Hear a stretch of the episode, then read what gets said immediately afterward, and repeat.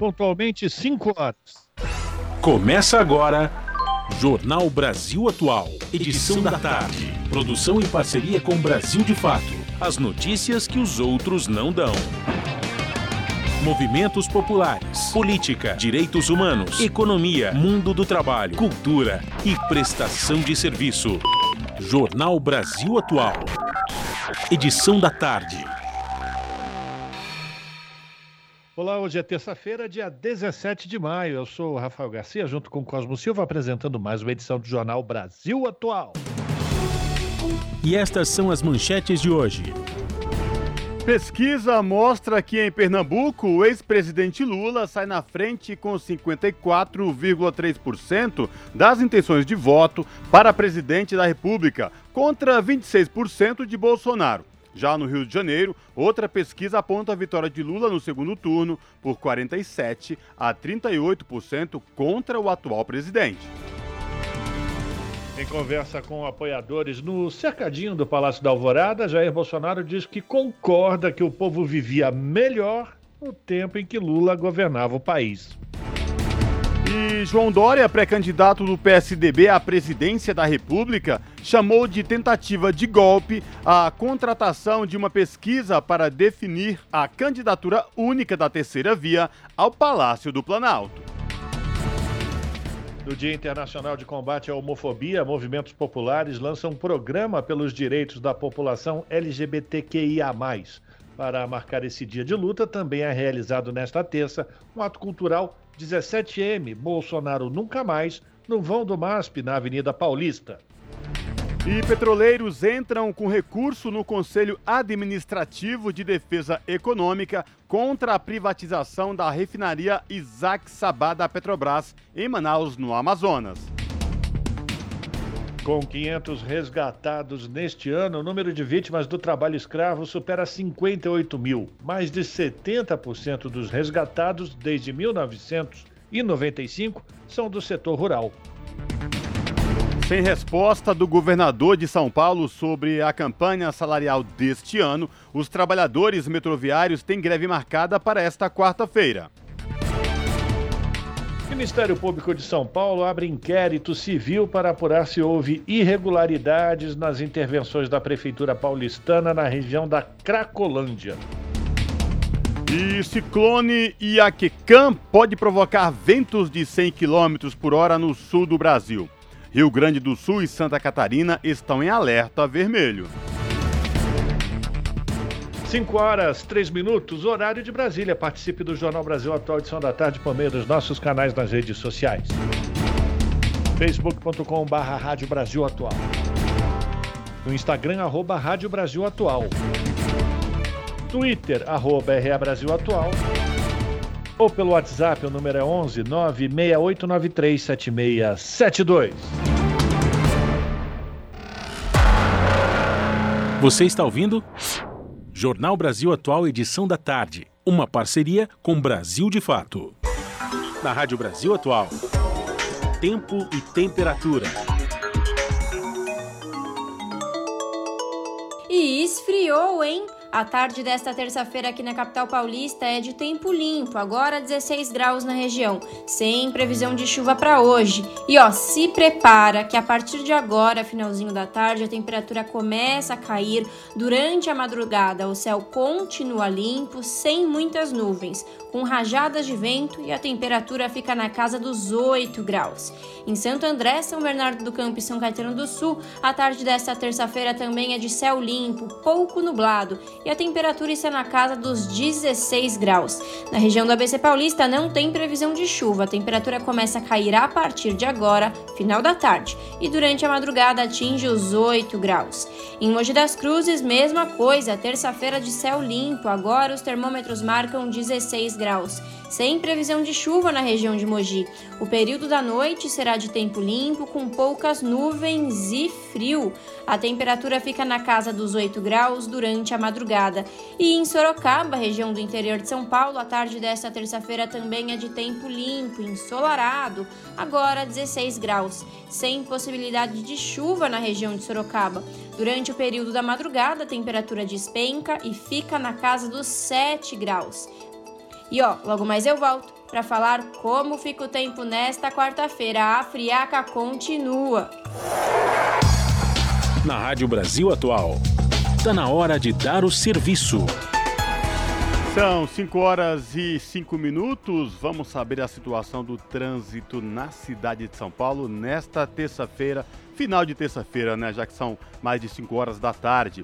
A CT, que é a Companhia de Engenharia de Tráfego da cidade de São Paulo, informa que neste exato momento são 44 quilômetros de lentidão em toda a cidade de São Paulo. Aqui na região da Avenida Paulista, o trânsito está muito complicado para quem vai sentido Consolação. Lembrando isso acontece porque hoje tem ato aqui no Vão Livre do MASP, o ato das organizações em defesa contra a, dos direitos LGBTQIA+, e contra a homofobia, ato esse que tem nome de 17M Bolsonaro Nunca Mais, que está acontecendo neste exato momento aqui na Avenida Paulista. Portanto, trânsito na Paulista sentido Consolação, muito complicado. Você que ouve a Rádio Brasil Atual neste momento, se estiver de carro, evite circular pela região da Avenida Paulista. E lembrando que hoje não podem circular no centro expandido veículos com final placas 3 e 4 por conta do rodízio.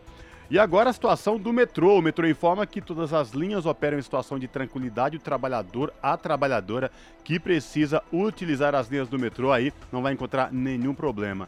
E esta mesma situação se repete com os trens da CPTM, que é a Companhia Paulista de Trens Metropolitanos, que atende aí toda a capital e a Grande São Paulo, incluindo o ABC Paulista. CPTM informa que todas as linhas de trens da CPTM estão funcionando com tranquilidade sem nenhum problema para os usuários. E olha só, ontem, quando nesse mesmo horário a gente informava que quem pretendia descer para a Baixada Santista, pela rodovia Anchieta, o trânsito estava complicado por conta da operação Comboio, instalada pela Ecovias, que é a concessionária que administra o sistema Anchieta Imigrantes. Hoje, o trânsito é normal, é tranquilo, o motorista não vai encontrar nenhum problema. Isso para quem desce pela rodovia Anchieta e rodovia dos Imigrantes, e a mesma situação para quem vem da Baixada Santista rumo ao ABC e à capital, utilizando as duas rodovias. Olá, aqui é a Maria Naidara, eu tô aqui na Rádio Brasil Atual 98.9. Participe da programação pelo WhatsApp 968937672. Um beijo.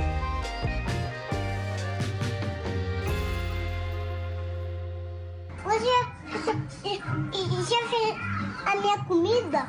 Como tua boba? Botei, sim. Jornal Brasil Atual edição da tarde. 5 horas 8 minutos. Na corrida para a presidência da República, eh, para presidente da República, uma corrida eh, eleitoral medida lá no estado de Pernambuco, o ex-presidente Lula sai na frente com 54,3% das intenções de votos. É o que mostrou a pesquisa de opinião pública do Instituto Paraná, divulgada hoje. Segundo os dados, o petista deixa para trás o atual presidente Jair Bolsonaro com 26% dos votos. Ainda nesta terça-feira, outro estudo sobre as intenções de voto para a presidência da República, realizado por Estado, mostrou vitória do ex-presidente Lula em um eventual segundo turno no Rio de Janeiro. De acordo com pesquisa Genial Quest, o petista segue vencendo o atual presidente por 47 a 38% dos votos. No levantamento anterior, a diferença entre os dois era de 47% contra 36%, mas segue dentro da margem de erro. Ciro Gomes aparece em terceiro lugar com 6%, já João Dória e André Janone registram 2% cada. A Simone Tebet marcou 1%. Brancos e nulos subiram de 11% para 15% e os indecisos se mantêm em 4%. São 5 horas e 9 minutos e em conversa com apoiadores no cercadinho do Palácio da Alvorada, Jair Bolsonaro diz que concorda que o povo vivia melhor no tempo em que Lula governava o país.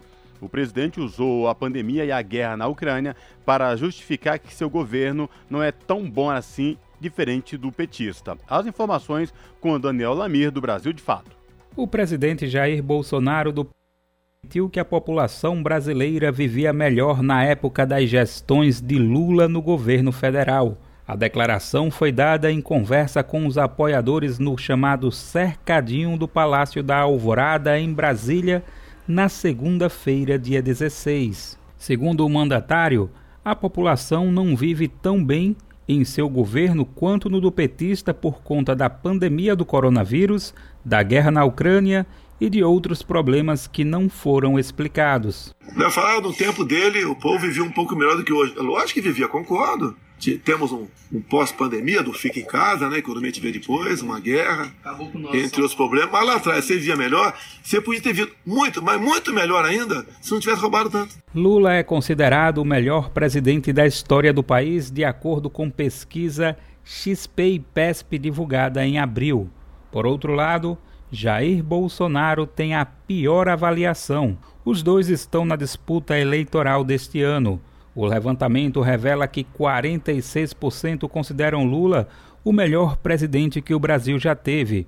Bolsonaro vem na sequência com 22%, seguido de Fernando Henrique Cardoso, do PSDB, com 15%, Itamar Franco soma 4%, à frente de Michel Temer, do MDB, com 3%, José Sarney, com 2%, e Dilma Rousseff, do PT, citada por apenas 1%.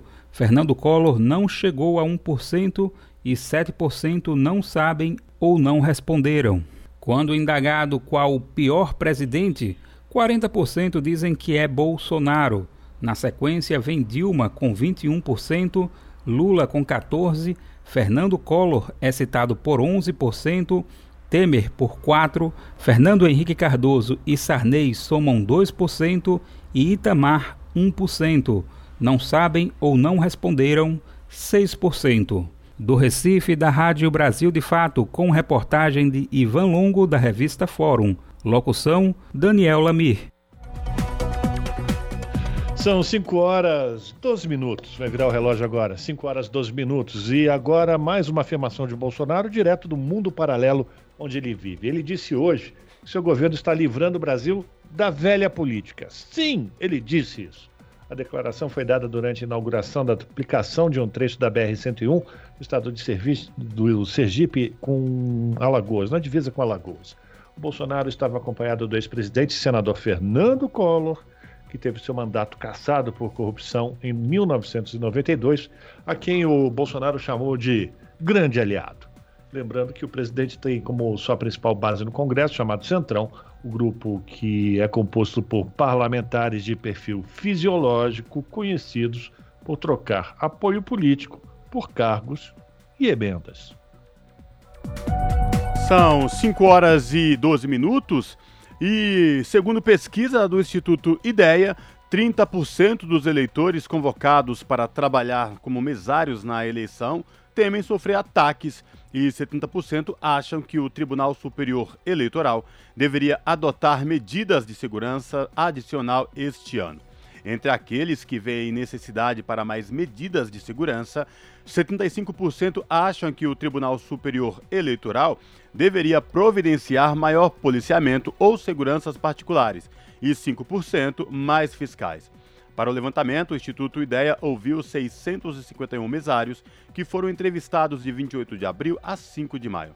Nos Estados Unidos, onde o então presidente Donald Trump questionava o sistema eleitoral, houve inúmeros ataques contra pessoas que trabalhavam nas sessões eleitorais, como exposição de dados pessoais e confrontos físicos. E o presidente do Tribunal Superior Eleitoral, ministro Edson Fachin, afirmou hoje que a corte pretende trazer ao Brasil mais de 100 observadores internacionais para acompanhar as eleições deste ano. Fachin também anunciou a criação de uma rede para garantir a vinda ao Brasil dos observadores da União Europeia. De acordo com o presidente do Tribunal Superior Eleitoral, foram convidados a acompanhar as eleições no Brasil instituições como a Organização dos Estados Americanos, o Parlamento do Mercosul, a Rede Mundial de Justiça Eleitoral, entre outros. O tribunal vinha negociando um convite para que a União Europeia atuasse como observadora do pleito deste ano, mas recuou por falta de apoio do Ministério das Relações Exteriores. O presidente Jair Bolsonaro fez pressão para evitar o convite aos observadores europeus. São 5 horas e 14 minutos e mulheres são apenas um em cada sete pré-candidatos a governos estaduais, segundo o levantamento feito pela Folha de São Paulo.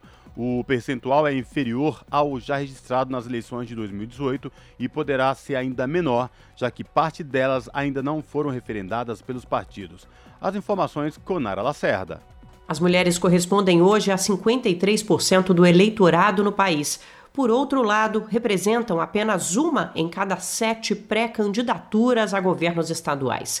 De um total de ao menos 161 nomes que devem concorrer aos governos de 26 estados e do Distrito Federal, só 22 mulheres se lançaram pré-candidatas. Somadas, representam 14%, menor resultado desde 2018. Vale lembrar que esse índice pode ficar ainda mais baixo, já que as candidaturas ainda precisam ser referendadas pelos partidos. Os dados fazem parte de um levantamento do jornal Folha de São Paulo, divulgado nesta segunda-feira. Se confirmado o índice atual, a participação das mulheres deve retroceder ao patamar de 2014, quando 20 candidaturas femininas foram registradas. Isso equivale a 11% do total de postulantes. Além disso, o desenho atual mostra que apenas 14 das 27 unidades da federação terão mulheres como candidatas aos executivos estaduais. Outro dado que chama a atenção é o de que até hoje apenas seis estados brasileiros elegeram governadoras em toda a história da política do país.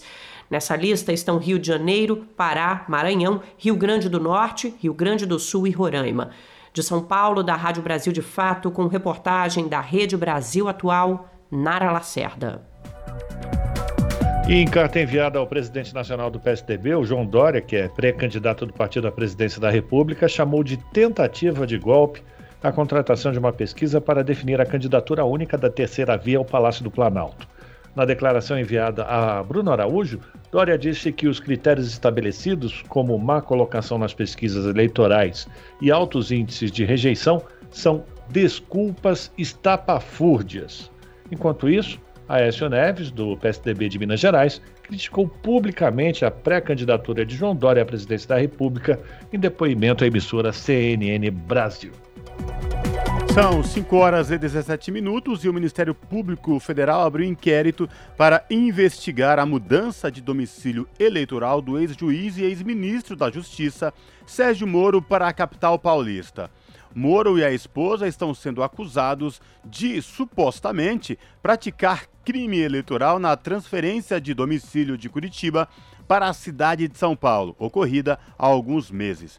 A decisão do MPF foi tomada a partir da notícia crime encaminhada pela Procuradoria Regional Eleitoral de São Paulo ao órgão em abril. Você está ouvindo? Jornal Brasil Atual, edição da tarde. Uma parceria com Brasil de Fato. 5 horas e 17 minutos. Pessoas LGBTIQ, deslocadas, enfrentam enormes desafios por, na busca por um abrigo seguro. No Dia Internacional contra a Homofobia, grupos de especialistas da ONU em direitos humanos fazem apelos aos governos para a garantia de que lésbicas, gays, bissexuais e transgêneros sejam sempre tratados com dignidade. Da ONU News, lê da letra. Um grupo de especialistas da ONU em Direitos Humanos está fazendo um apelo a governos de todo o mundo para garantirem proteção e tratamento digno a gays, lésbicas, bissexuais e transgêneros. A mensagem marca o Dia Internacional contra a Homofobia, Transfobia e Bifobia, neste 17 de maio. Os relatores estão preocupados especialmente com as pessoas LGBT que estão deslocadas ao redor do mundo, sofrendo marginalização. Fugindo de perseguições ou de exclusão socioeconômica, esses civis muitas vezes vão morar em países que não oferecem uma forte proteção aos seus direitos ou são discriminados devido à sua orientação sexual ou identidade de gênero. O grupo de especialistas da ONU destaca que pessoas LGBTI que vivem como deslocadas em países que criminalizam relações consensuais entre pessoas do mesmo sexo raramente são reconhecidas pelo sistema ou recebem o apoio de instituições que ajudam deslocados internos. Como consequência, acabam sofrendo xenofobia, racismo, misoginia, marginalização e isolamento. Os relatores de direitos humanos sugerem medidas para garantir que essa comunidade não sofra discriminação, incluindo leis e políticas públicas que transformem este círculo vicioso de abusos. Da ONU News, em Lisboa, lê da letra. São 5 horas e 19 minutos e a gente continua repercutindo o tema LGBTQIA, porque movimentos populares lançaram o programa Brasil de Todas as Cores pelos direitos da população LGBTQIA. O documento foi elaborado por mais de 20 organizações e tem o objetivo de auxiliar na construção de políticas públicas. As informações com a Gabriela Moncal. 26 movimentos populares criaram o programa Brasil de Todas as Cores, marcando o dia de luta contra a LGBTQIA fobia nessa terça, dia 17. O lançamento foi feito durante um encontro do Conselho Nacional Popular LGBTI+, e tem o objetivo de auxiliar na construção de políticas públicas do setor. O documento reúne um diagnóstico de pautas relativas aos direitos dessa população e aponta perspectivas para o fortalecimento de garantias. O Brasil de Todas as Cores traz uma perspectiva social ampla e trata de temas como trabalho, meio ambiente, segurança, economia, saúde e mais. Simi Lahá, presidenta da ABGLT, Associação Brasileira de Gays, Lésbicas, Travestis e Transsexuais, ressalta o olhar da iniciativa. Mas a gente entender que nós não somos só o campo de gênero e sexualidade. Nós somos seres humanos. Seres humanos que demandam educação, que demandam saúde né, e tantas outras pautas de maneira integral. Então a gente queria firmar isso. Primeiro, por se reconhecer enquanto sujeitos de direito né, e seres humanos que são diversos, né, para além do campo de gênero e sexualidade, mas também né, para dizer e deixar nítido de que lugar nós estamos falando. O programa Brasil de Todas as Cores está dividido em quatro eixos. São eles interseccionalidades, política nacional LGBTQIA, áreas temáticas, além de legislativo.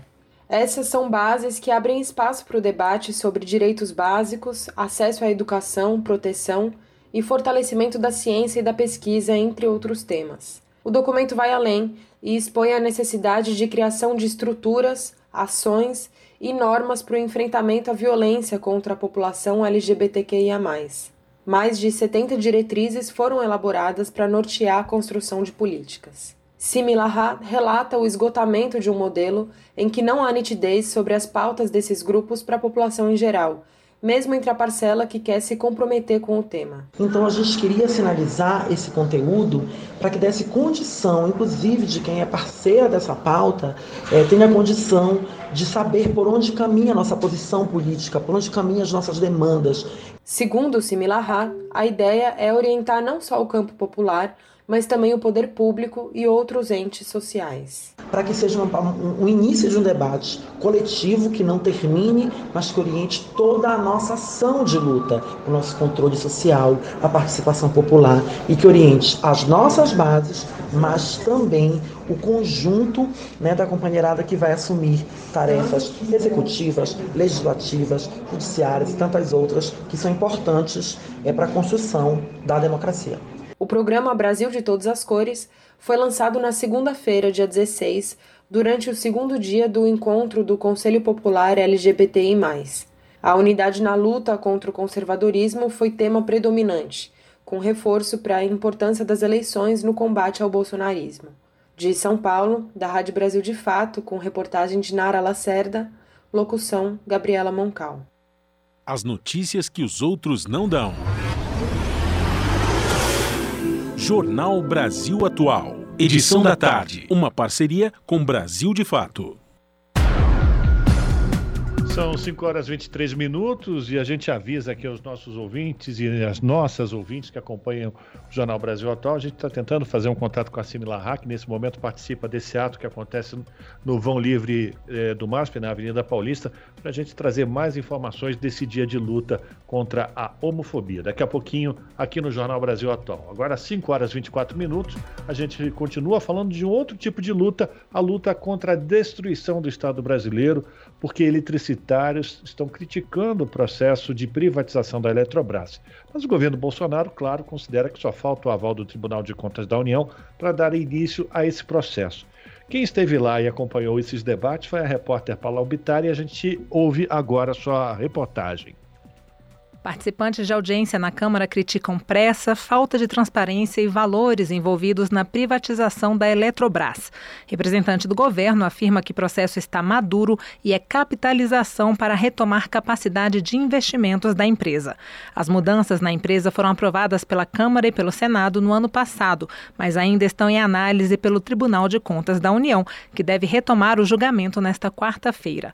O tema foi debatido em audiência pública pela Comissão de Legislação Participativa participativa da Câmara. Segundo Ícaro Chaves, representante do Coletivo Nacional dos Eletricitários, a privatização deve significar aumento na conta de luz para o consumidor. Nós estamos falando aqui de uma empresa que valeria hoje, no mínimo, 400 bilhões de reais para se construir uma Eletrobras. E o que se quer é entregar essa empresa por 67 bilhões de reais pouco mais de 10% do seu valor. Famílias escolhem entre comer e pagar a conta de luz. O que nós estamos vendo aqui é um projeto de privatização que não vai ter outro efeito que senão aumentar ainda mais a conta de luz para as famílias brasileiras. Chaves apontou que ele considera uma série de fraudes no processo de privatização da companhia. Por exemplo, para se chegar ao valor de 67 bilhões de reais, segundo o eletricitário, foi utilizado o custo marginal da expansão, levando-se em conta apenas o parâmetro energia quando o custo total deveria levar em conta os parâmetros energia e potência, o que já elevaria o valor de 67 para 113 bilhões de reais, uma diferença de 46 bilhões. Presidente da Comissão de Legislação Participativa e autor do requerimento para a realização da audiência, o deputado Pedro Uquizai, do PT de Santa Catarina, defendeu uma mobilização para pressionar o TCU na análise do caso. Que esse processo mobilizador possa é, se transformar no dia 18, na próxima quarta-feira, num momento de grande mobilização presencial em Brasília, por ocasião da pauta colocada junto do Tribunal de Contas da União e que esperamos que o tribunal, com lucidez, com responsabilidade e com profundo comprometimento com a soberania nacional e energética, possa novamente dar tempo para que a sociedade possa compreender o que está acontecendo com a privatização, se ocorrer. Anderson Márcio de Oliveira, diretor de programa da Secretaria Executiva do Ministério de Minas e Energia, disse, por outro lado, que o processo de capitalização da Eletrobras está maduro, pois debates nesse sentido ocorrem desde o governo do ex-presidente Fernando Henrique Cardoso.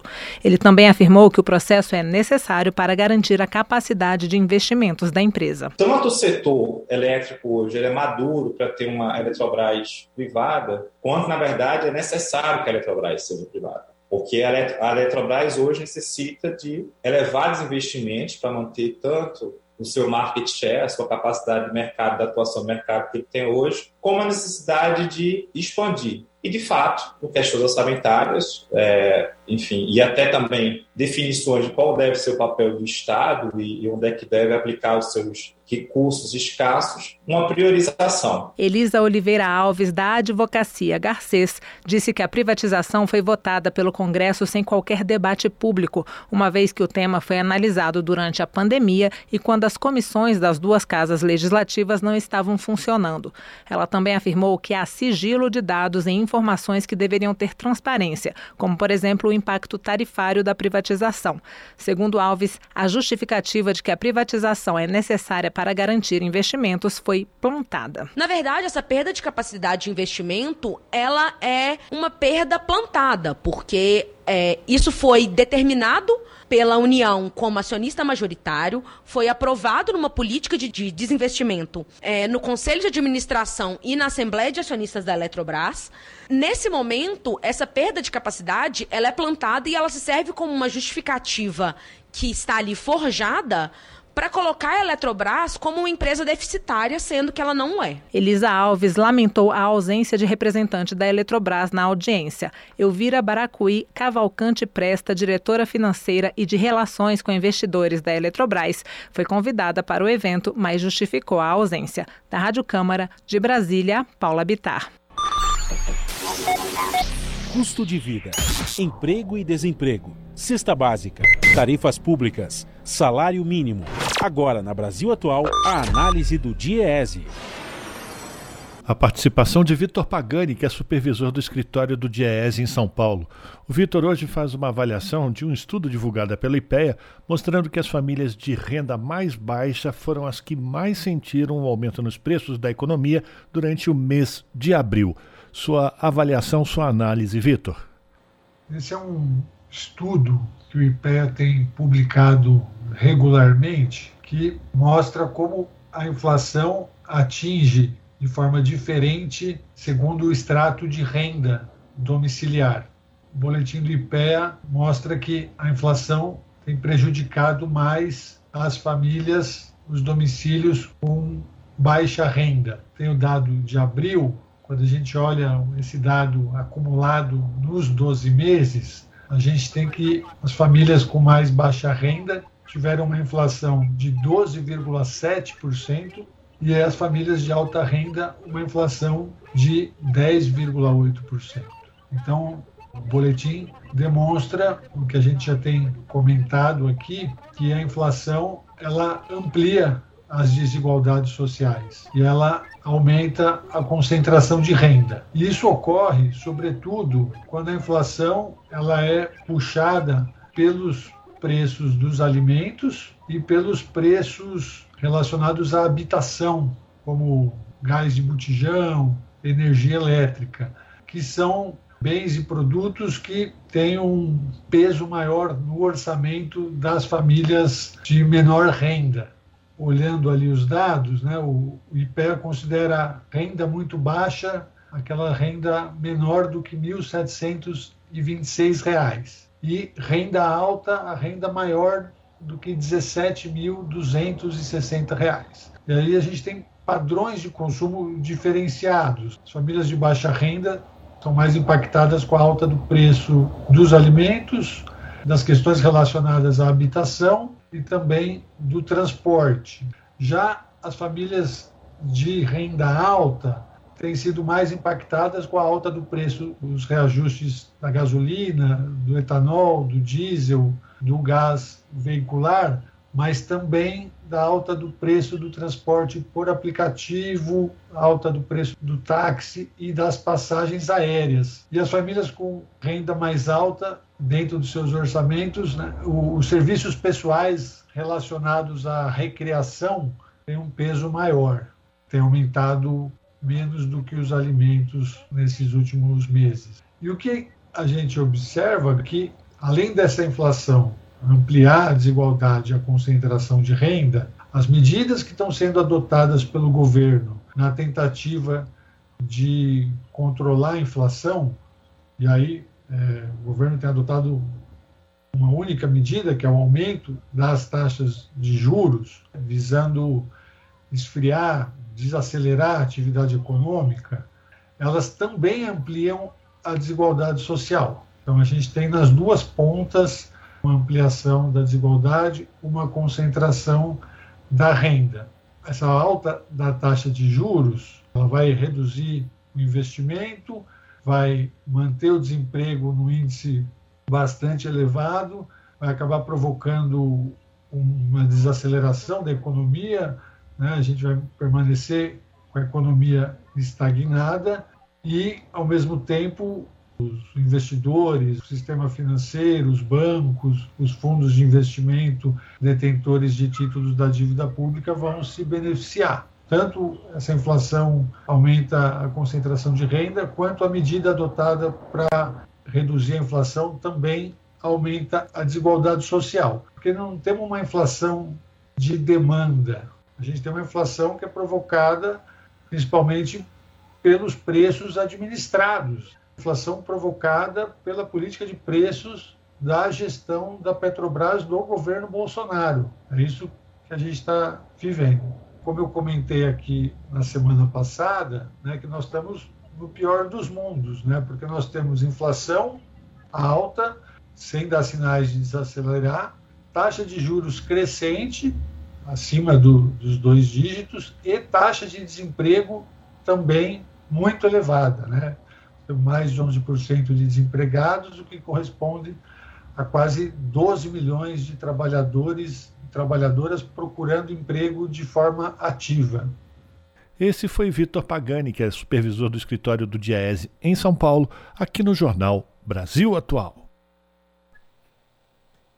São 5 horas e 34 minutos no Jornal da Rádio Brasil Atual. A gente faz contato agora com a Simila A Simila que é presidenta da ABGLT, Associação Brasileira de Lésbicas, Gays, Bissexuais, Travestis, Transsexuais e Intersexos, que vai falar com os nossos ouvintes aqui do Jornal da Rádio Brasil Atual sobre o dia 17 de maio, Dia Mundial de Luta contra a LGBTQIA+, fobia ato esse que acontece aqui na Avenida Paulista. Boa tarde, Sim, prazer falar contigo, tudo bem? Você nos ouve?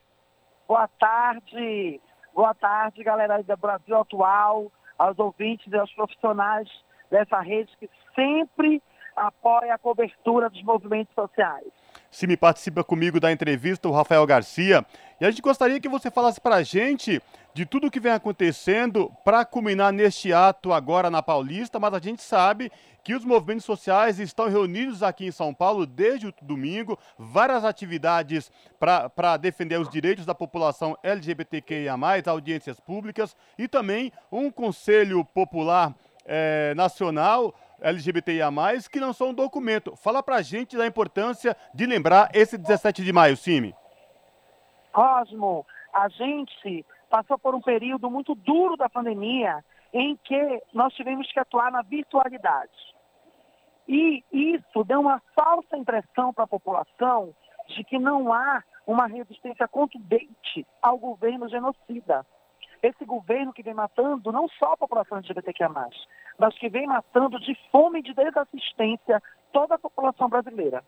Então, o Conselho Nacional Popular LGBTI é um conselho composto por 26 organizações nacionais, né, organizações de classe, sindical, do campo LGBTQIA+, decidimos nos reunir para nos preparar para esse período muito duro que vai ser de eleição, e mais para a retomada da democracia, né, para a defesa dos nossos direitos. Então nós nos reunimos esses dias é, num encontro fantástico, com muito debate e com muita preparação da militância para a gente derrubar o genocida do poder.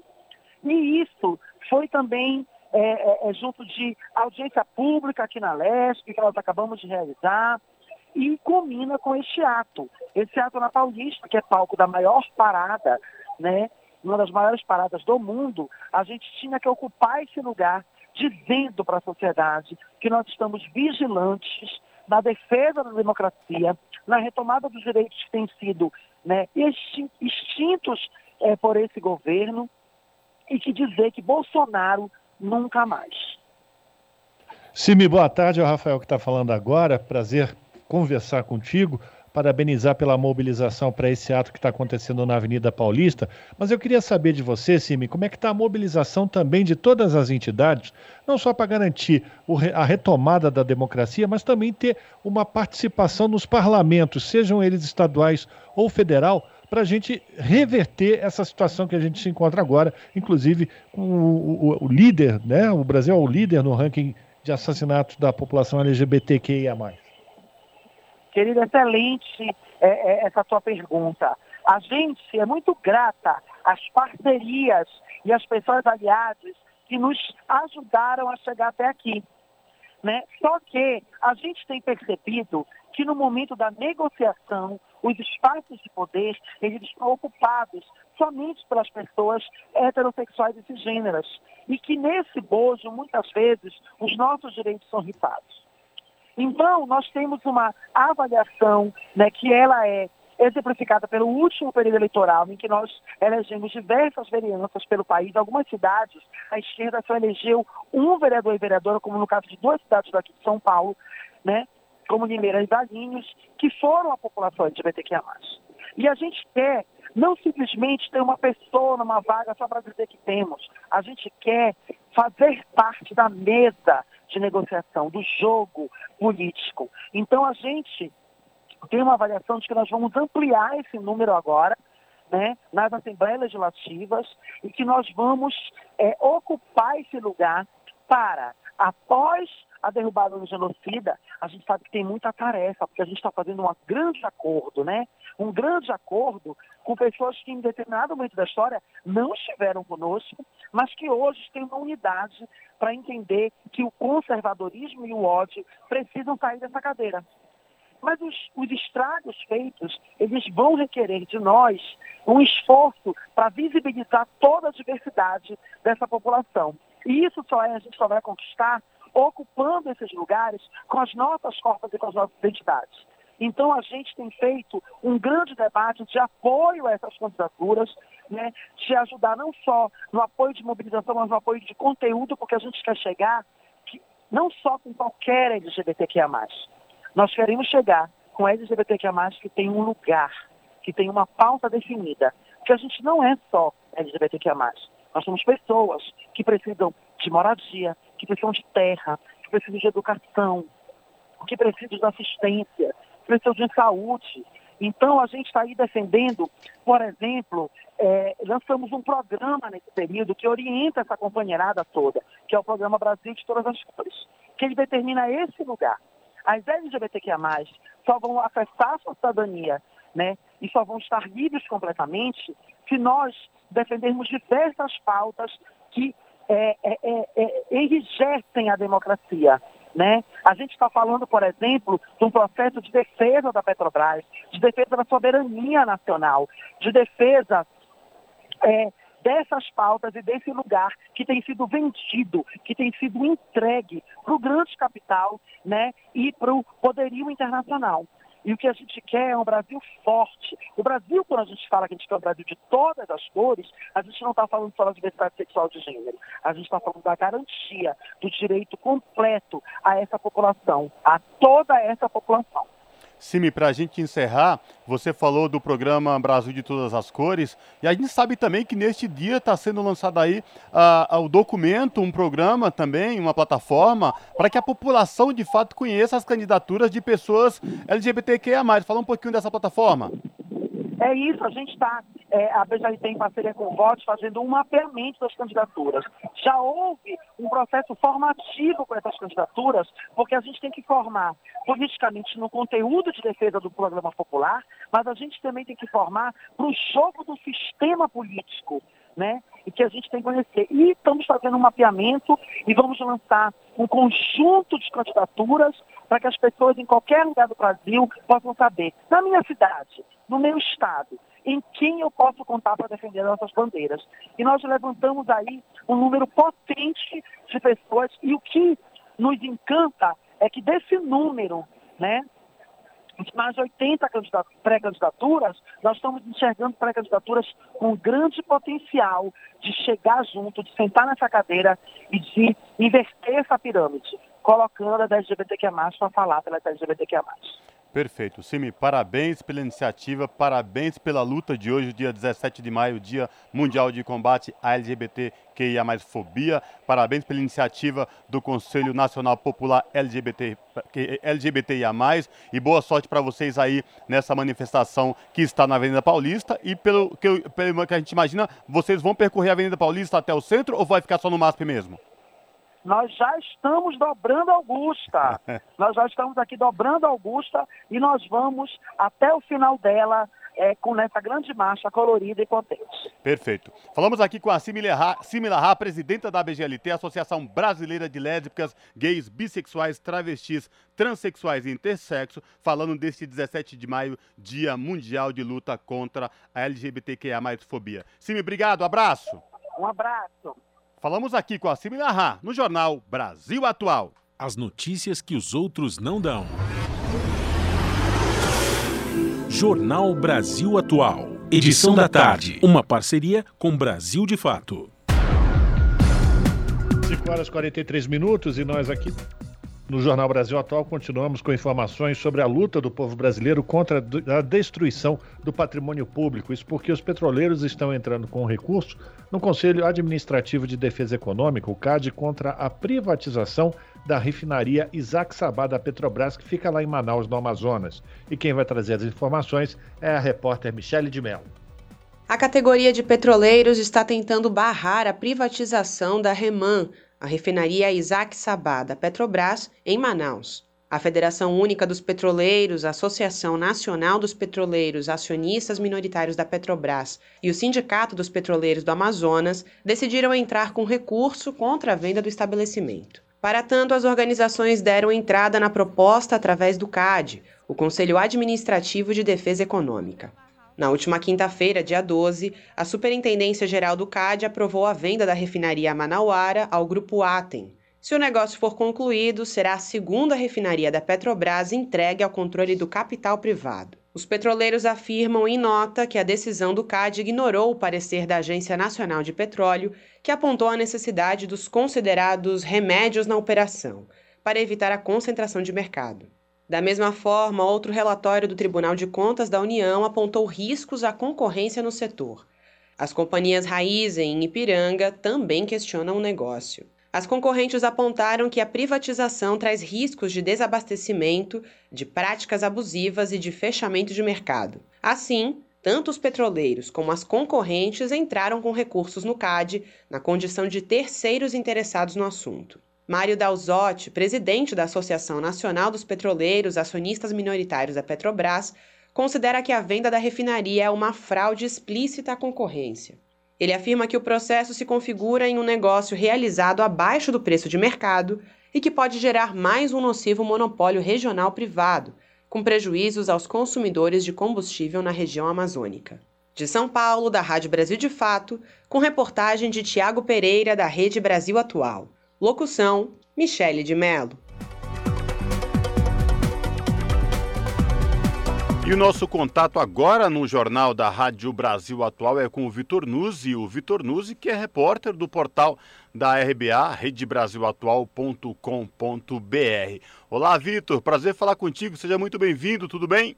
Tudo bem, Cosmo, e você? Obrigado pelo convite, prazer falar com você e com os ouvintes. Prazer é todo nosso. Vitor, quais destaques do portal da RBA você traz para os nossos ouvintes nesta terça-feira?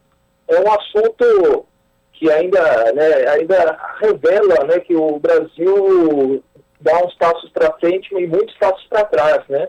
A gente fez uma matéria nesta terça-feira sobre o trabalho escravo.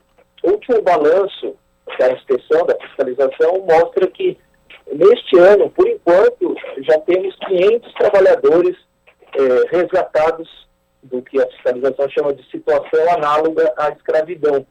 E com esses 500, de 2022, o número de, de trabalhadores resgatados é, até, até hoje supera 85 mil.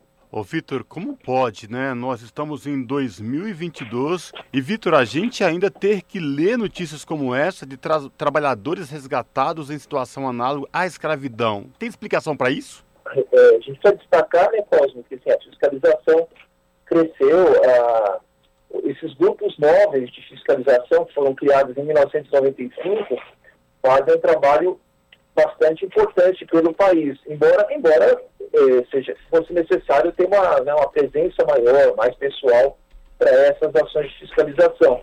Agora, em grande parte, Cosmo, o que explica isso, de certa maneira, é a pobreza, né? Porque grande parte desses trabalhadores que são resgatados aí dos vários, vários locais é, é, gente que não, não conseguiu, por exemplo, em muitos casos, é gente que sai da sua cidade, da sua terra, e vai em busca de, de oportunidades de trabalho em outros lugares. E nem sempre essas oportunidades são o que parecem ser. E muitas vezes caem nessa, nessa em arapucas, em, em situação de dependência financeira, é, chamada dívida por servidão, em todos os setores, né, Paulo? Tem alguns setores onde essa, essa prática é mais comum né, cana-de-açúcar, é, lavoura, carvoaria, mas a gente está encontrando também é, bastante, assim, bastante ocorrência no, no, setor urbano. Até nos últimos tempos, é, volta e meia, encontramos notícias de, de trabalhadoras resgatadas de, de, do serviço doméstico, né? E gente que passou a vida inteira trabalhando em situação de escravidão. Mas acho que primordialmente, né, a, que ajuda a explicar isso mesmo é a situação de pobreza que às vezes faz com que os trabalhadores se submetam a certas condições. Ô Vitor, nós temos alguma faixa etária desses trabalhadores resgatados nesse número aí que você passou, 500 resgatados, e, e onde ó, as regiões do Brasil que eles foram resgatados, nós temos? Temos, ó, dos 500 deste ano, Cosmo, mais da metade foi numa operação só. No começo do ano, em janeiro, a fiscalização encontrou 273 trabalhadores em uma usina de cana de açúcar em Minas Gerais. Então, com isso, Minas, apenas em 2022, Minas tem o maior número de trabalhadores resgatados, 368. É, mas se a gente pegar todo, né, todo o universo, todo esse histórico da fiscalização, desde 95, o Pará tem mais de 13 mil resgates. É, é, Mato Grosso, 6 mil, Minas Gerais, 8 mil, Maranhão e Bahia, 3.500 cada um. Então, são, são, os locais que têm uh, o maior tipo de ocorrência, né, a maior quantidade de ocorrência. Uh, e quanto aos setores, né, a gente já falou um pouquinho, tem cana-de-açúcar, tem também criação de bovino, tem plantação de arroz, é, lavoura do café, tudo que você imaginar. 95% dos trabalhadores encontrados neste ano são homens, 30% estão lá na sociedade que a gente chama de ativa, né, de 30 a 39 anos. E metade, quase metade, 49%, é, mora na região Nordeste. Bom, torcer para que os os órgãos de fiscalização continuem trabalhando, porque é inadmissível, em pleno 2022, a gente ainda encontrar trabalhadores em situação de eh, trabalho escravo neste país. Vitor, obrigado mais uma vez. Aí eu reforço o convite aos nossos ouvintes do Jornal da Rádio Brasil Atual, edição da tarde, acessar aí o portal da Rede Brasil Atual, redebrasilatual.com.br e conferir na íntegra essa reportagem do Vitor Nuzzi, que tem como tema, com 500 resgatados neste ano, o número de vítimas do trabalho escravo supera 58 mil. Vitor, obrigado, prazer falar contigo e até uma próxima oportunidade, viu? Abraço. Obrigado a você, Cosmo. Um abraço para você e para os ouvintes. Até a próxima. Falamos aqui com o Vitor Nuzzi, no jornal Brasil Atual. 5 horas e 51 minutos. Moradores da cidade de Imbuguaçu, aqui na município, região metropolitana de São Paulo, já têm alguns anos sofrendo com o descaso da prefeitura e do governo do estado, que não disponibilizam frotas de ônibus que tenham condições para circular. Pois bem, um grupo de mais de 200 mulheres que não aguentam mais essa situação precária dos ônibus se articularam e fizeram na madrugada desta terça-feira a segunda manifestação pacífica por transporte público de qualidade para a população da cidade. Confira mais detalhes na reportagem da Larissa Borer. Em plena segunda-feira, quem precisava pegar o ônibus na cidade de Imbuguaçu, localizada na zona sudoeste da Grande São Paulo, ficou no prejuízo e não chegou a tempo em seu compromisso. Isso porque as principais linhas de ônibus da região não funcionaram. Raquel Zanin, moradora da cidade há mais de 40 anos, conta sobre os principais problemas enfrentados por quem precisa pegar o ônibus como falta de veículos, muitos sem cadeiras, janelas que não abrem ou pior, com um teto corroído que em dias chuvosos molham os passageiros e a superlotação plena segunda-feira, dia primeiro dia da semana, dia que todo mundo vai trabalhar. É, inclusive, tem que muita gente que vem visitar a família e trabalha para dormir vai de manhã. Os ônibus a gente viaja que nem bicho, que nem animal, um em cima do outro. É, não tem, não tem. É, tudo bem que não tenha banco, mas que pelo menos tenha ônibus para você não ficar naquele, é, naquele sufoco de um em cima do outro. A gente ainda está em pandemia no, no, no país. Ônibus daqui, ó, chove dentro dos ônibus a gente vem embaixo de quando chove muito, vem chovendo dentro dos ônibus, quebra ônibus direto, os pneus dos ônibus tudo careca. É, um, é, é, trágico o negócio, é trágico mesmo. Rosângela Costa, outra moradora da região que depende dos ônibus para poder trabalhar, explica que esses problemas pioraram, pois a empresa responsável pela frota quer aumentar o valor da passagem, com a justificativa de que o diesel está caro e enquanto isso não for feito, a frota seguirá com poucos ônibus em circulação. Segundo Rosângela, esta manifestação organizada por mais de 200 mulheres é a segunda que vai acontecer. A primeira, feita no começo do mês de março, teve uma repercussão positiva, porém momentânea. Em duas semanas, o que havia melhorado voltou a ficar ruim. A gente fez o primeiro, a gente pediu por mais ônibus na linha. A empresa é, reuniu os motoristas e fizeram uma reunião. Alegaram que a gente estava reclamando dos motoristas e a gente estava reclamando da empresa em geral, né? Por conta dos ônibus que tem pouco. O que aconteceu? Eles não cumpriram o que prometeram para a gente, que ia colocar mais ônibus na linha, para enganar o pessoal, o que foi que eles fizeram? Eles tiraram dois, três ônibus da linha 226, que é o que sai do Embuguaçu, de Flórida, para o terminal Grajaú, e colocaram no 012, que é o que sai do Vila Dice. E não fizeram mais nada. E aí eles acharam que o pessoal se contentou e que era o certo, né? E na verdade só piorou mais ainda a situação, porque ficou mais apertado. Eles alegam que a, a, o combustível está muito caro e que eles não estão tendo lucro com essa quantidade de ônibus na linha. Então tiraram dois, na verdade tiraram três, tiraram dois no sábado e um no domingo. E ele falou que só vai colocar mais ônibus quando aumentar o valor da passagem. Isso não é justo com a população. Porque imagina o tanto de pessoa que vai perder o emprego por conta da passagem, cara. As passageiras que estão organizando a manifestação pedem a mudança da empresa responsável pelos ônibus. De acordo com Raquel Zanin, embora os veículos sejam de responsabilidade do governo do estado de São Paulo, a prefeitura de Imbuguaçu nada tem feito para ajudar os moradores da cidade. Como é intermunicipal, quem toma conta é a MTU. A MTU, quem toma conta da, da MTU é o governo do estado de São Paulo, né? Então a prefeitura fica meio que meio atado, né? Mas ele poderia sim colocar um circular na cidade para levar o povo até a divisa. Ele poderia exigir mais da empresa. Ele poderia, essa é a parte que ele poderia fazer, sim. né? A gente sabe que ele não pode mexer em tirar nada daqui porque é intermunicipal, não é municipal mas ele pode estar tá apoiando a população dele, colocando um circular na cidade, para levar até a divisa para a gente pegar o outro ônibus que sai de lá.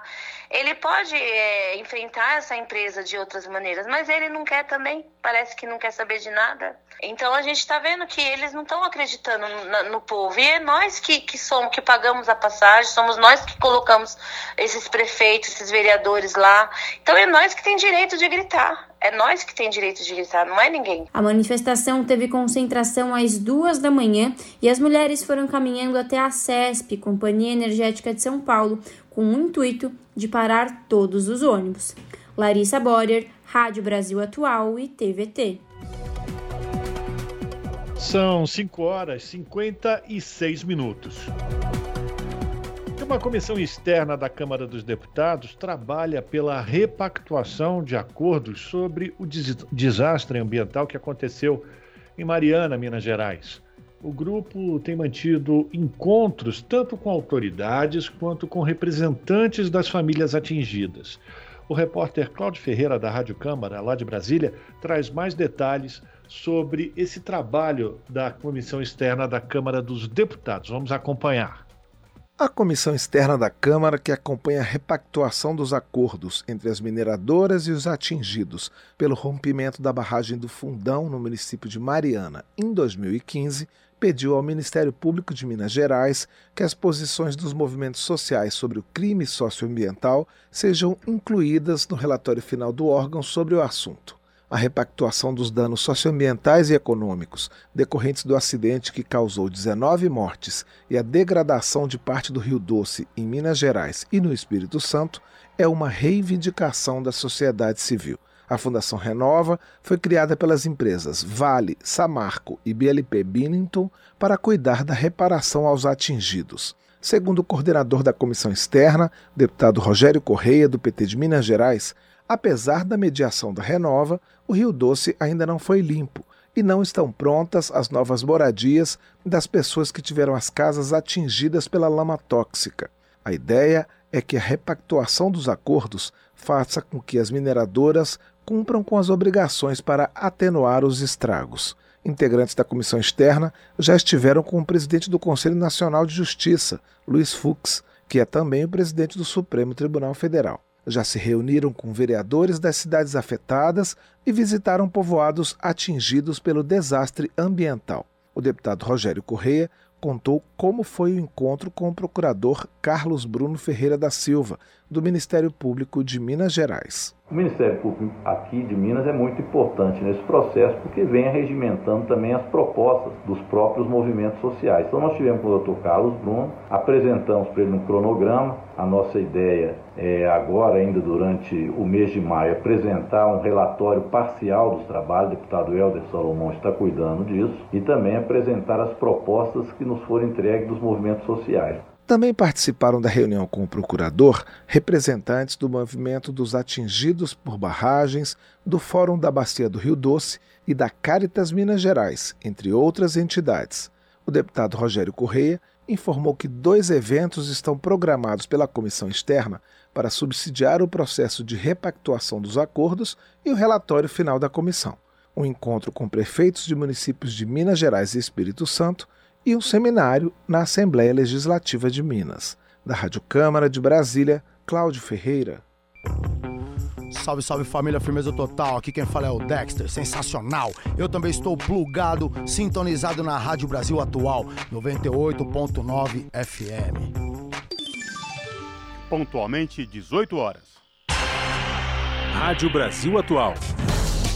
Para sugestões e comentários, entre em contato conosco por e-mail redação@jornalbrasilatual.com.br ou WhatsApp DDD 11 96893 7672. Acompanhe a nossa programação também pelo site redebrasilatual.com.br.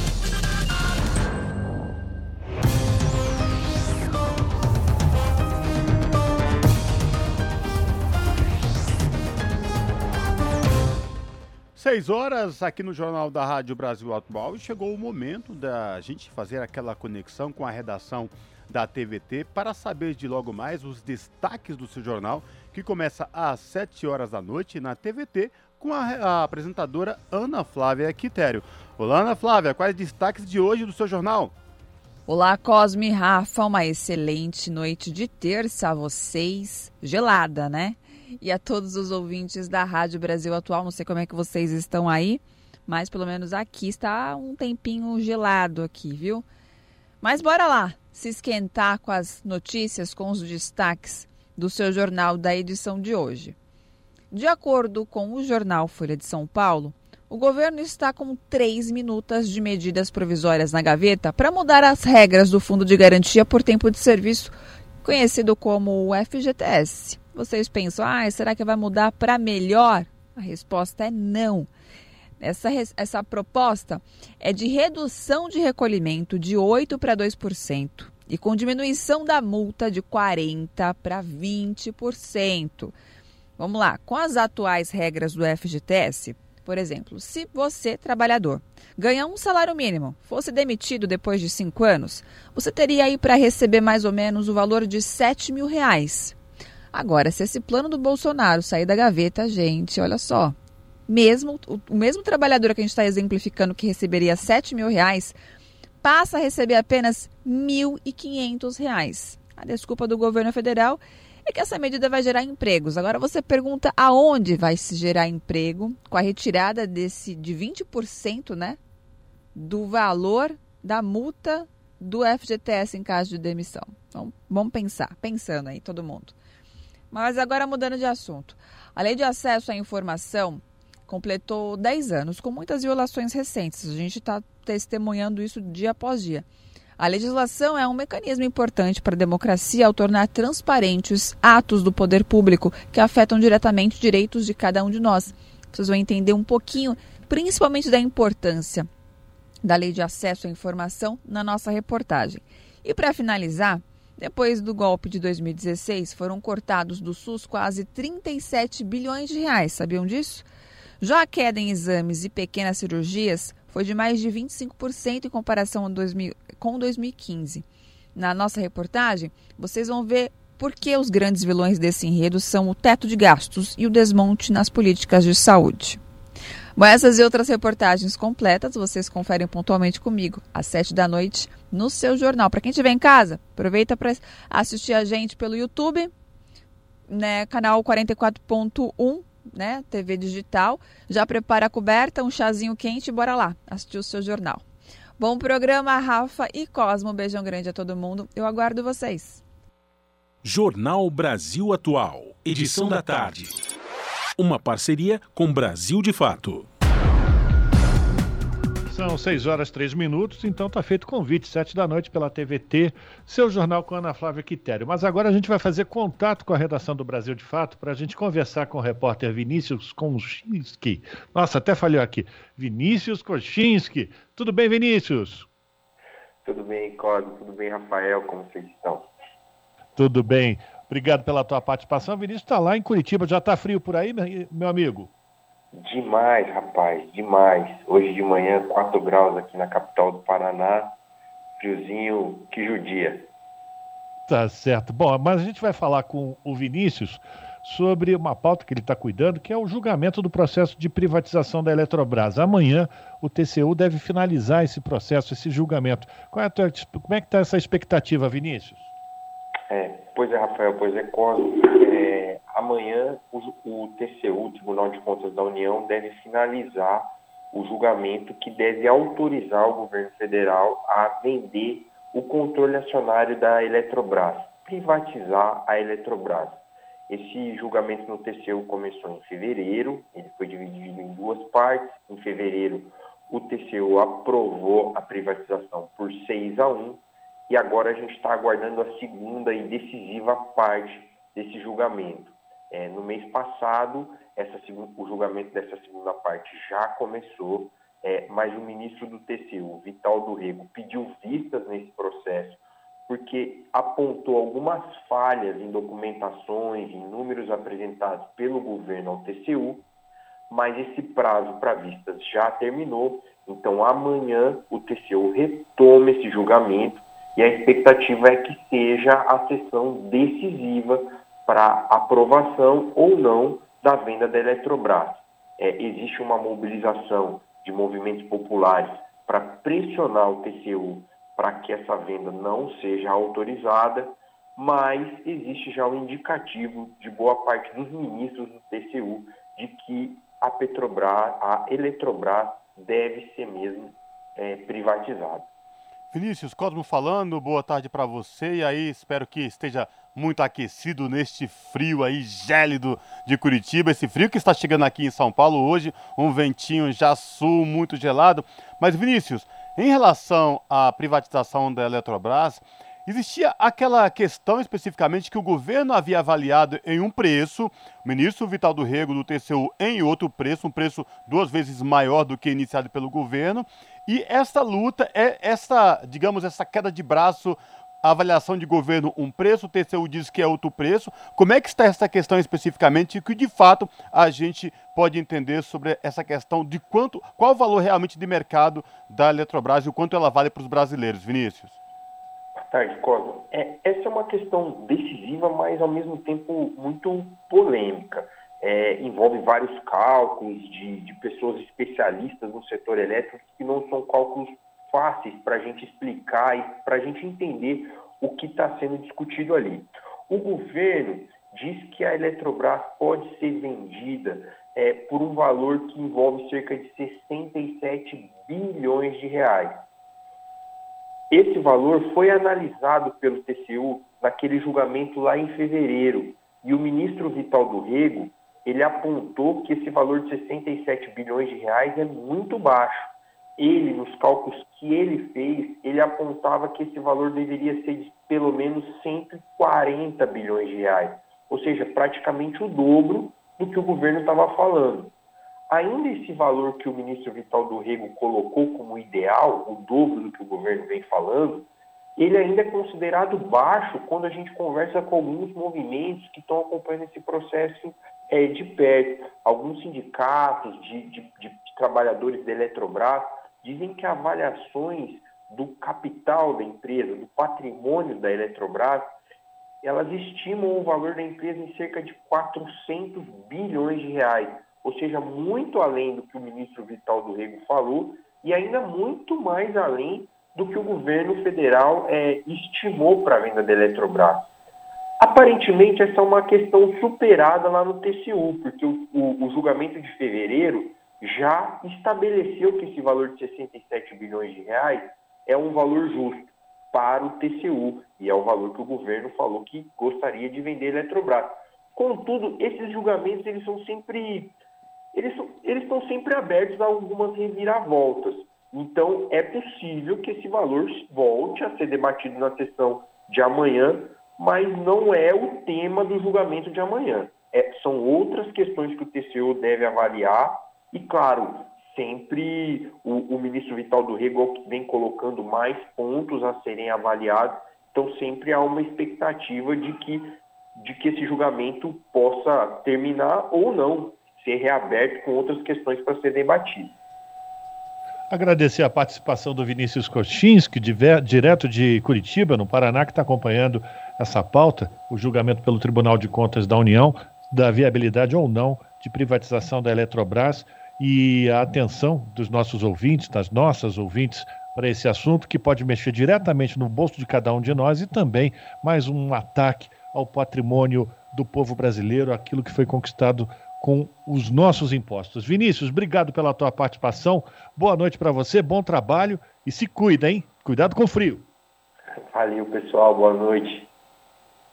Conversamos com Vinícius Kochinski aqui no Jornal Brasil Atual. Esse é o Jornal Brasil Atual, edição da tarde. Uma parceria com Brasil de Fato. São 6 horas e 10 minutos. Sem resposta do governo de Rodrigo Garcia do PSDB sobre a campanha salarial deste ano, os trabalhadores metroviários têm greve marcada para esta quarta-feira. Quem traz os detalhes é Rodrigo Gomes. Diante de reiteradas negativas do governo Garcia em negociar as pautas da campanha salarial deste ano, os trabalhadores metroviários decidem na noite de hoje se entram em greve nesta quarta-feira. A categoria ainda espera que o governo tucano apresente alguma proposta em relação às reivindicações apresentadas em março. Uma nova assembleia será realizada hoje às seis da tarde para confirmar ou não a paralisação de amanhã. O coordenador do Sindicato dos Metroviários de São Paulo, Altino de Melo Prazeres Júnior, ressalta que os metroviários querem o mesmo reconhecimento dado a profissionais da segurança pública e da saúde. É, infelizmente, por enquanto, o governo do estado, a direção da empresa, teve apenas duas negociações após vários pedidos uh, do sindicato da categoria para negociar e a resposta, em geral, foi não para a categoria. Então, tem uma greve marcada uma assembleia no dia 17 à noite para avaliar caso o governo queira fazer alguma negociação, estamos à disposição. Nós estamos pedindo a inflação equivalente ao que eles deram para a saúde e deram para a segurança pública, porque nós trabalhamos e, e somos considerados pela população como um trabalho de excelência, mas infelizmente não temos o mesmo respaldo em, em relação ao governo. Então estamos aí na batalha. Os trabalhadores metroviários reivindicam reajuste salarial de 20% para repor as perdas com a inflação nos últimos dois anos, bem como aumentos nos vales alimentação e refeição. Também pedem que o governo Garcia retire um recurso judicial apresentado ao Tribunal Superior do Trabalho pedindo a cassação de direitos da categoria conquistados com a greve de maio de 2021 e que o governo retome os concursos públicos para a contratação de servidores para o metrô paulista, cujo déficit já chega a milhares de trabalhadores. O metrô e o governo paulista têm alegado dificuldades financeiras para não atender aos pedidos dos trabalhadores. No entanto, como a RBA mostrou em abril deste ano, desde o início de 2022, o então governador João Dória, de quem Garcia era vice, concedeu reequilíbrios econômico-financeiros de bilhões de reais às concessionárias de rodovias de São Paulo. Para Altino, o governo Garcia não tem interesse em negociar com os metroviários e oferece itens que não condizem com a realidade dos trabalhadores na prática, o que eles ofereceram para a gente? O IPC da FIP do último ano. Só que essa inflação, que é o IPC da FIP, que hoje está na casa de 12,26% de maio do ano passado, abril deste ano, só que eles estão nos devendo a inflação também de 2019 a 2020, que a gente não recebeu, que dá 2,61. E, na verdade, o aumento do, dos preços, principalmente dos produtos da cesta básica, aumentaram muito mais. Então, tanto é que a gente está pedindo um aumento é, especial para o VR e para o VA. Além das reivindicações gerais, os metroviários também pedem que o metrô garanta os reajustes salariais anuais, chamados STEPs, criados há alguns anos. Nesse modelo de plano de carreira, os trabalhadores começam com um piso e vão progredindo ano a ano até chegar ao teto salarial da função em que estão. No entanto, nos últimos três anos, a empresa não pagou nenhum STEP, promovendo imensa desigualdade salarial entre trabalhadores que desempenham a mesma função. É, fazem três anos que eles não dão nada. Em 2019, a maioria dos trabalhadores também não receberam, ou seja, os caras estão há quatro anos sem ter esse que eles chamam de STEP, um degrauzinho, neste plano de carreira que a própria empresa inventou que nós não temos acordo. Então, na prática, o que ocorre? O funcionário faz a mesma função, faz o mesmo trabalho exatamente igual e ganha um salário bem inferior ao outro e sem perspectiva de chegar no salário do outro. Por quê? Porque até aquilo que eles disseram que era uma vez por ano, eles não estão dando. Então, a grande briga neste momento, além da reposição salarial, além da questão financeira diretamente, é a igualdade do salário de, dos trabalhadores que fazem a mesma função, que está errado da forma como estou falando, e mesmo a regra que eles estipularam, nem eles cumprem a própria regra. Os metroviários aprovaram a pauta da campanha salarial em março, mas apenas em 19 de abril ocorreu a primeira e única reunião de negociação com o governo paulista. Já são dois meses de intransigência do governo Garcia, que se nega a atender qualquer reivindicação dos trabalhadores. Rodrigo Gomes, Rádio Brasil Atual e TVT. São 6 horas 15 minutos. O Ministério Público de São Paulo abriu um inquérito civil para apurar se houve irregularidades nas intervenções da Prefeitura de São Paulo na região da Cracolândia, especialmente nos dias mais violentos da operação, dias 12 e 13 de maio. Quem traz, quem traz as informações é a repórter Eliane Gonçalves. Na noite de quinta-feira, Raimundo Nonato Fonseca Júnior, de 32 anos, foi baleado e morto. Segundo a Secretaria de Segurança Pública, três policiais civis teriam sido responsáveis pelos tiros que mataram o usuário de crack. No ofício que instaura o inquérito, os quatro promotores que vão ficar responsáveis pelos trabalhos no Ministério Público argumentam que a operação realizada na região da Praça Princesa Isabel, no centro de São Paulo, e que passou a ser conhecida como Nova Cracolândia, foi mais violenta que a operação realizada em 2012, conhecida como Dor e Sofrimento.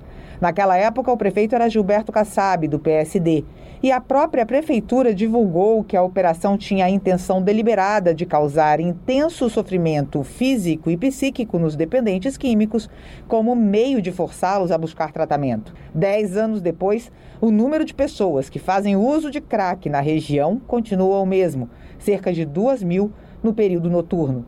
Vão ser convocados para prestar depoimento o secretário municipal de Assistência Social, Carlos Bezerra Júnior, o secretário municipal de Saúde, Luiz Carlos Amarco, o comandante da Guarda Civil Metropolitana, Agapito Marques, e o coordenador do programa Redenção, Arthur Guerra.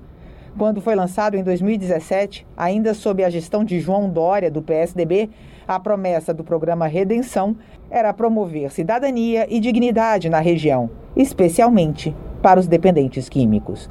Da Rádio Nacional em São Paulo, Eliane Gonçalves. São 6 horas e 16 minutos.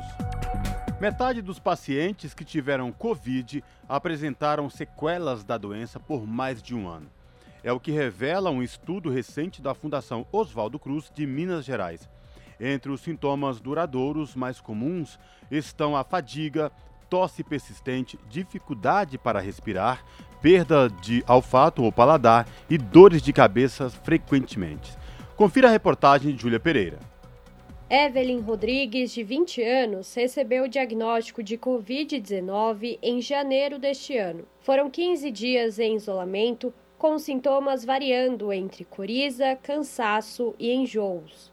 Apesar dos sintomas leves, devido às duas doses da vacina, a doença deixou marcas na estudante. Mesmo depois de quatro meses desde a infecção, Evelyn continua lidando com os reflexos da Covid, como a perda de memória recente. Uma coisa que me assustou muito foi a perda da memória recente. Então, eu sempre tive uma memória até que boa, e quando eu comecei a ter, quando eu tive o Covid, depois que passou, né, ali os, os dias dos sintomas e tudo mais, eu percebi que eu estava bem esquecida. Então, eu tenho meu remédio que eu tomo todo dia no mesmo horário. Eu olhava e falei, meu, será que eu tomei ou não tomei o remédio? Aí eu tinha que olhar lá na cartela, ver se estava ali marcado, porque eu não lembrava. Ou outra coisa que eu percebi desse sintoma foi quando eu fui fazer uma comida e eu não sabia se tinha colocado sal. Então eu coloquei sal duas vezes a comida ficou muito salgada. Em outros momentos eu não coloquei nenhuma vez, porque eu não sabia se já tinha colocado ou não. E uma coisa que aconteceu comigo muito assim foi é, perda do cabelo, meu cabelo tá caindo demais desde que eu peguei, assim, tufos e tufos. Até hoje ele continua caindo, ele continua fraco é, e não, não tá melhorando, assim. O que aconteceu com Evelyn não é um caso isolado. Um estudo realizado pela Fundação Oswaldo Cruz de Minas Gerais revela que metade dos pacientes diagnosticados com a doença tiveram sequelas que passaram de um ano. A pesquisa acompanhou, por 14 meses, 646 pacientes diagnosticados com Covid-19. 324 deles tiveram sintomas após a infecção, o que é classificado pela Organização Mundial da Saúde como Covid longa. Entre as consequências mais comuns estão a fadiga, tosse persistente, dificuldade para respirar, perda de olfato ou paladar e dores de cabeça frequentes. Insônia, ansiedade e tontura também foram relatados, mas por um número menor de pacientes. Já casos mais graves, como trombose, foram diagnosticados em cerca de 6% dos pacientes do estudo. Os sintomas duradouros da Covid-19 foram constatados em pacientes que apresentaram os três níveis da doença: 86 de 260 que tiveram Covid grave, 43 de 57 diagnosticados com a doença moderada e 198 de 329 de forma leve. Marcos Caseiro, médico infectologista, explica que o tratamento de pacientes que apresentam sequelas da Covid-19 não é global e deve ser individualizado. Por isso, o ideal, segundo ele, é continuar se protegendo para não contrair a infecção. Os sintomas são muito grandes, por isso eu tenho insistido em dizer: o ideal é não pegar o Covid. Esse é o critério. O ideal é não pegar o Covid. É, como? Se protegendo, utilizando máscara. Essa é a primeira questão que é, que é fundamental. Né? Não tem um tratamento para sequela, isso tem que ser individualizado. Né? A gente tem usado muito antidepressivo, corticóide para essas alterações nasais de cheiro e de gosto.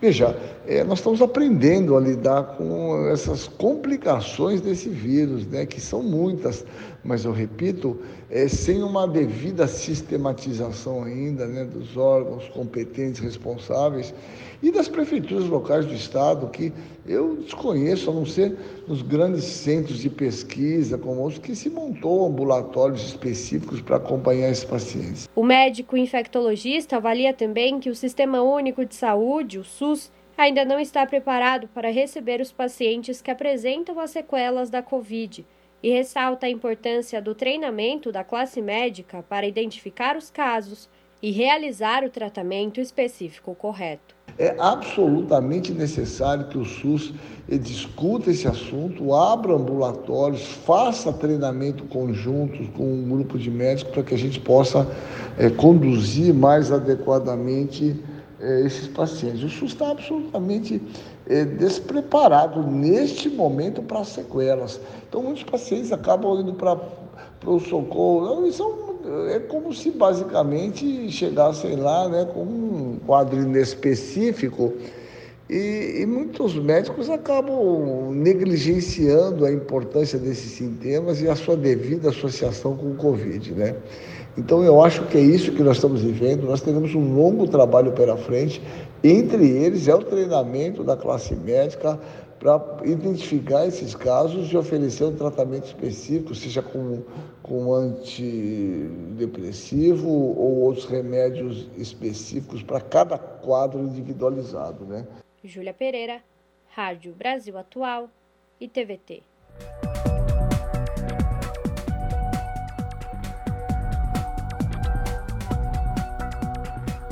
6 horas e 22 minutos e, segundo o Movimento dos Trabalhadores Rurais Sem Terra, paralisação do INCRA significa fim da reforma agrária e presente aos latifundiários. O Instituto suspendeu a realização de atividades externas, como eventos, e a entrega de títulos agrários por falta de verba.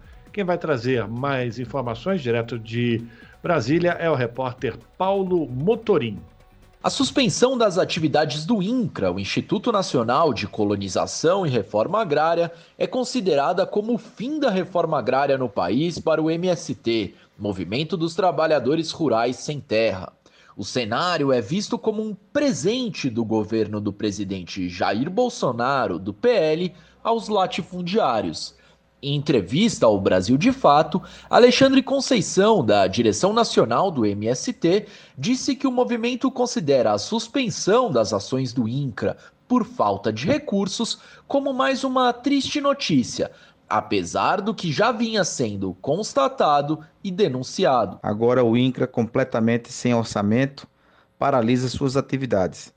O que o governo quer, na verdade, é destruir a reforma agrária com a paralisação da reforma agrária, com um programa de titulação eh, que visa a precarização dos assentamentos, da vida dos assentados e proibição da titulação coletiva, da qual nós dos movimentos lutamos por ela. Com as atividades suspensas no órgão que deveria liderar a reforma agrária no país, Bolsonaro disse no último domingo que irá pedir a liberação de verbas para que o órgão retome as atividades.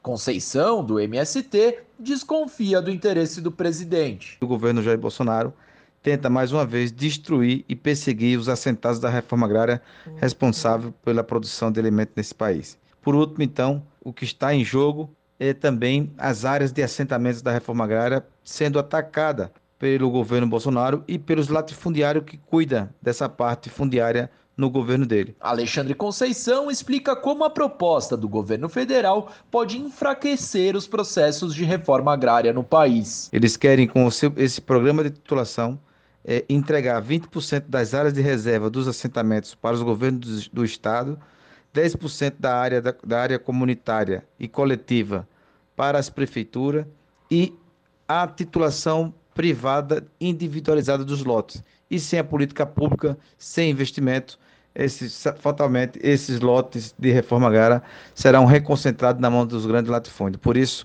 nós precisamos derrotar as ideias, o governo e, sobretudo, é, o governo Jair Bolsonaro. No domingo, Bolsonaro se manifestou sobre o tema. Durante entrevista à imprensa na Praça dos Três Poderes, o presidente afirmou que iria acertar a liberação de recursos para o setor com o Ministério da Economia. A situação de penúria foi informada ao governo pelo presidente do INCRA, Geraldo Melo Filho, na última sexta-feira. Ele ordenou a suspensão de novas atividades técnicas de campo, como fiscalizações e vistorias. De Brasília, da Rádio Brasil de Fato, Paulo Motorim. São 6 horas e 26 minutos. Projeto da ONU busca preservar a floresta amazônica no Maranhão. Estado brasileiro com maiores índices de pobreza e insegurança alimentar recebe investimento para dar apoio a comunidades tradicionais e pequenos produtores projeto deve cobrir aproximadamente 72% da floresta amazônica do estado, sob ameaça de desmatamento e de degradação. Da ONU News, quem traz os detalhes é Mayra Lopes. O Fundo Internacional de Desenvolvimento Agrícola e o governo do Maranhão, no Nordeste do Brasil, assinaram um acordo de financiamento para a implementação do Projeto de Gestão Sustentável da Amazônia. Segundo o IFAD, o projeto abordará a degradação ambiental arraigada da floresta amazônica no estado brasileiro, com os maiores índices de pobreza e insegurança alimentar. O diretor do IFAD no Brasil, Klaus Heiner, afirma que no Maranhão, assim como em outras partes do Brasil, pobreza, insegurança alimentar e degradação ambiental estão profundamente interligadas. Ele explica que a iniciativa busca fornecer aos pequenos produtores e comunidades tradicionais ferramentas que permitam melhorar sua situação socioeconômica sem ter que recorrer ao esgotamento de seus recursos naturais. Para o representante do IFAD, desenvolvimento e bem-estar a longo prazo só são possíveis por meio do uso sustentável da natureza. Agricultores, familiares, povos indígenas e outras comunidades tradicionais da floresta amazônica maranhense estão entre as populações mais pobres do Brasil. Segundo dados divulgados pelo fundo, o estado do Maranhão tem a maior proporção de pessoas vivendo na pobreza no Brasil, chegando a 53%. Outros 20% estão em extrema pobreza. Da ONU News em Nova York, Mayra Lopes. Na Rádio Brasil Atual, tempo e temperatura. Capital paulista, quarta-feira será um dia ensolarado, de poucas nuvens. A temperatura será baixa e não tem previsão de chuva, com máxima de 14 graus e mínima de 6 graus. Nas regiões de Santo André, São Bernardo do Campo e São Caetano do Sul, mesma coisa, friaca. A quarta-feira será de sol, pouquíssimas nuvens e temperatura baixa, não tem previsão de chuva. A máxima será de 14 graus e a mínima de 6 graus. A quarta-feira na região de Mogi das Cruzes será de tempo limpo, sol entre poucas nuvens, não tem previsão de chuva. E o frio será intenso, a máxima será de 14 graus e a mínima de 6 graus. Sorocaba, interior de São Paulo, vai ser a mesma coisa. A quarta-feira será ensolarada, céu limpo e sem previsão de chuva. A temperatura despenca, máxima de 15 graus e mínima de 6 graus. Aproveita e leva um casaco a mais que você não usa e dê para quem precisa. Larissa Borer, Rádio Brasil Atual. Bom, a gente termina aqui mais uma edição do Jornal Brasil Atual. Uma notícia que acaba de chegar: o plenário da LESP, a Assembleia Legislativa do Estado de São Paulo, decidiu pela cassação do mandato de Arthur Duval. Com isso, o político conhecido como Mamãe Falei fica inelegível por oito anos. A votação terminou com 73 votos a favor nenhum contra e zero abstenções. Portanto, Arthur Duval, mamãe falei, perde o seu mandato. Você fica agora com o papo com o Zé Trajano e a gente volta amanhã a partir das 5 da tarde. Até lá!